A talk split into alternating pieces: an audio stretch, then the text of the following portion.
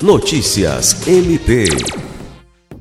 O Ministério Público do Estado do Acre reuniu por videoconferência gestores municipais na última terça-feira, 12 de abril, para discutir acerca da necessidade de desenvolvimento de ações de proteção e defesa civil nos 22 municípios que compõem o Estado do Acre.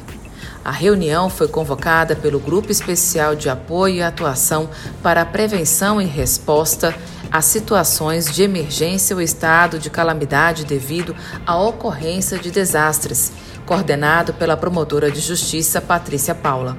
No encontro, a promotora quis conhecer a situação de cada município nessa área e ouvir as pessoas que estão à frente. Ela deu um prazo de 30 dias para que cada gestor possa enviar informações a respeito da estrutura das coordenadorias de defesa civil em suas cidades, qualificação do seu corpo funcional e legislação municipal pertinente ao tema.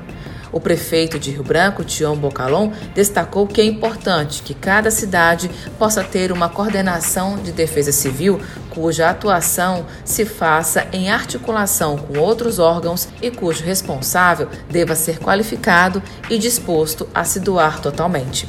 Alice Regina, para a Agência de Notícias do Ministério Público do Estado do Acre.